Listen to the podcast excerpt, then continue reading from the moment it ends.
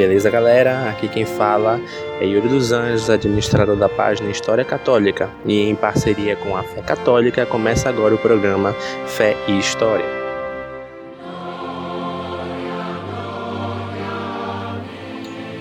Você sabia? A igreja foi o estado que mais um dos estados que inicialmente mais lutou contra o nazismo. Enquanto o mundo assistia à ascensão pavorosa de Hitler ao poder e à subjugação da Áustria ou da República Tcheca, a igreja já enviava às suas igrejas locais na Alemanha e na Áustria a condenação ao nazismo. A encíclica papal, chamada Mitzbrande, foi utilizada como forma de educação aos, aos, aos sacerdotes católicos e aos leigos para que estes jamais coadunassem com o poder de Hitler. O próprio Papa, também Pio XII, foi um dos, um dos homens que mais abrigou e salvou os judeus da tirania nazista.